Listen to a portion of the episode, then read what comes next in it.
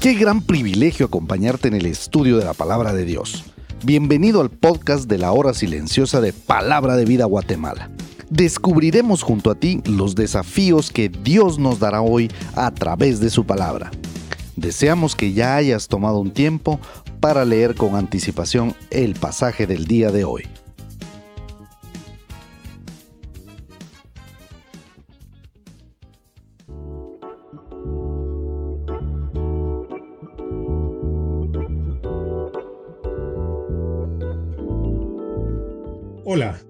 Bienvenido a la hora silenciosa de Palabra de Vida. Te saluda Daniel de la Rosa. Es para mí una bendición poder compartir el estudio bíblico, que en esta oportunidad lo tendremos en Mateo 26, de los versículos 47 al 56, donde leeremos acerca de la traición de Judas al Señor Jesucristo, la captura de Jesús, aunque sabemos que ese era su plan. Él había venido a la tierra como el Cordero Perfecto que quita el pecado del mundo. Espero que tengas una copia de la Biblia a mano y que podamos leer juntos esta porción de la Escritura. La palabra de Dios dice así. Mateo 26, en versículo 47. Mientras todavía estaba él hablando, he aquí Judas, uno de los doce, llegó acompañado de una gran multitud con espadas y garrotes, de parte de los principales sacerdotes y de los ancianos del pueblo. Y el que le entregaba les había dado una señal diciendo, al que yo bese, ese es, prendedle.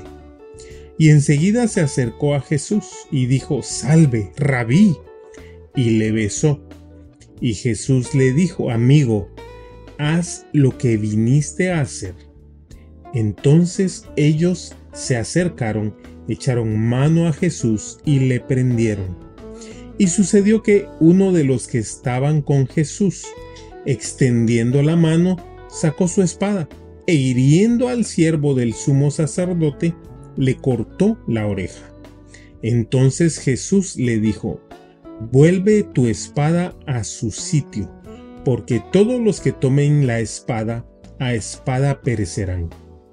¿O piensas que no puedo rogar a mi Padre y él, y él pondría a mi disposición ahora mismo más de doce legiones de ángeles? Pero, ¿cómo se cumplirían entonces las escrituras que dicen que así debe suceder? En aquel momento Jesús dijo a la muchedumbre, como contra un ladrón habéis salido con espadas y garrotes para arrestarme. Cada día solía sentarme en el templo para enseñar y no me prendisteis. Pero todo esto ha sucedido para que se cumplan las escrituras de los profetas. Entonces los discípulos le abandonaron y huyeron. En primer lugar, podemos ver que el plan de los principales sacerdotes y los ancianos se estaba llevando a cabo, pero en realidad no era su plan, sino el de Dios. Esto estaba planificado desde el principio. Era imposible que pudieran atrapar al Hijo de Dios. Él se entregó voluntariamente y decidió cuándo sería su sacrificio. Los sacerdotes no querían que fuera durante las fiestas, pero el plan de Dios es que Jesús fuera el Cordero Pascual. Todo estaba bajo su control. Estaba a punto de salvar al mundo. Ese era su propósito principal, pero de una manera que para la mayoría de sus seguidores era impensable todas las profecías acerca del Mesías se estaban cumpliendo. Incluso la traición por uno de sus amigos estaba profetizada. Ese beso traidor con el cual fue entregado no disminuyó su amor por el traidor. Sabes, Jesús le llamó amigo.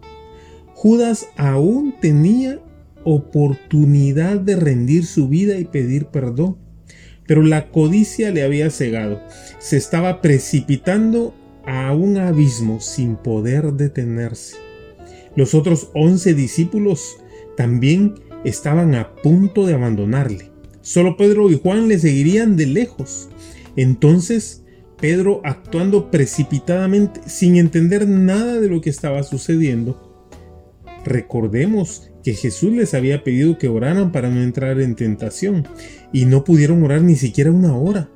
Pedro sacó su espada y le quitó la oreja a un siervo del sumo sacerdote.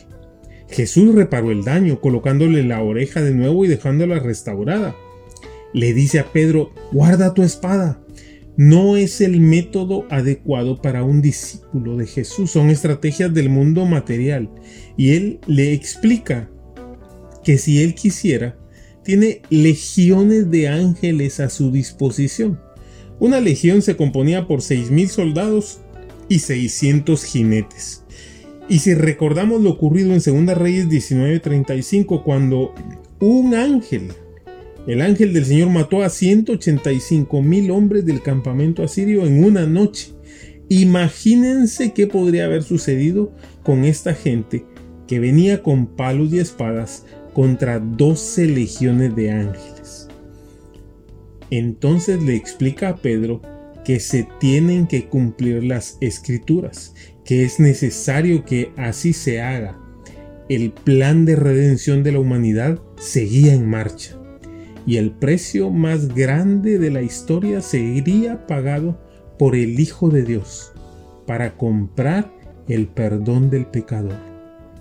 Luego Jesús le dice a la gente que por qué vienen contra él como si fuera un ladrón, un malhechor, si él nunca hizo violencia. Al contrario, él enseñaba en el templo todos los días y nunca lo prendieron antes. Pero todo esto sucedió para que la profecía se cumpliese. Entonces los discípulos, todos, dejándole, huyeron. Ellos también se escandalizaron de Jesús, lo dejaron solo tal y como les había advertido unas horas atrás. ¿Qué podemos aprender de esta historia? En primer lugar, la palabra de Dios es verdad. Se ha cumplido al pie de la letra. Todo lo que aún falta por cumplirse, se cumplirá. Jesús mismo dijo, el cielo y la tierra pasarán, pero mi palabra no pasará. En segundo lugar, debemos velar y orar para no caer en tentación qué diferente habría sido ese momento si sus discípulos hubieran orado con él antes en Getsemaní. En tercer lugar, podemos aprender que también nosotros traicionamos a Jesús cuando no vivimos dignamente como sus hijos, cuando damos mal testimonio, cuando elegimos pecar a sabiendas que ofendemos a Dios. Estamos actuando de la misma manera que Judas. Por eso vívelo. Tu fe y la mía han de ser probadas. No es tiempo de huir dejando solo a Jesús. No traiciones más al Maestro. Es tiempo de crecer. Sé fiel en tu vida devocional. Lee, medita, memoriza las escrituras y tómate un tiempo para orar cada día. Que Dios te bendiga.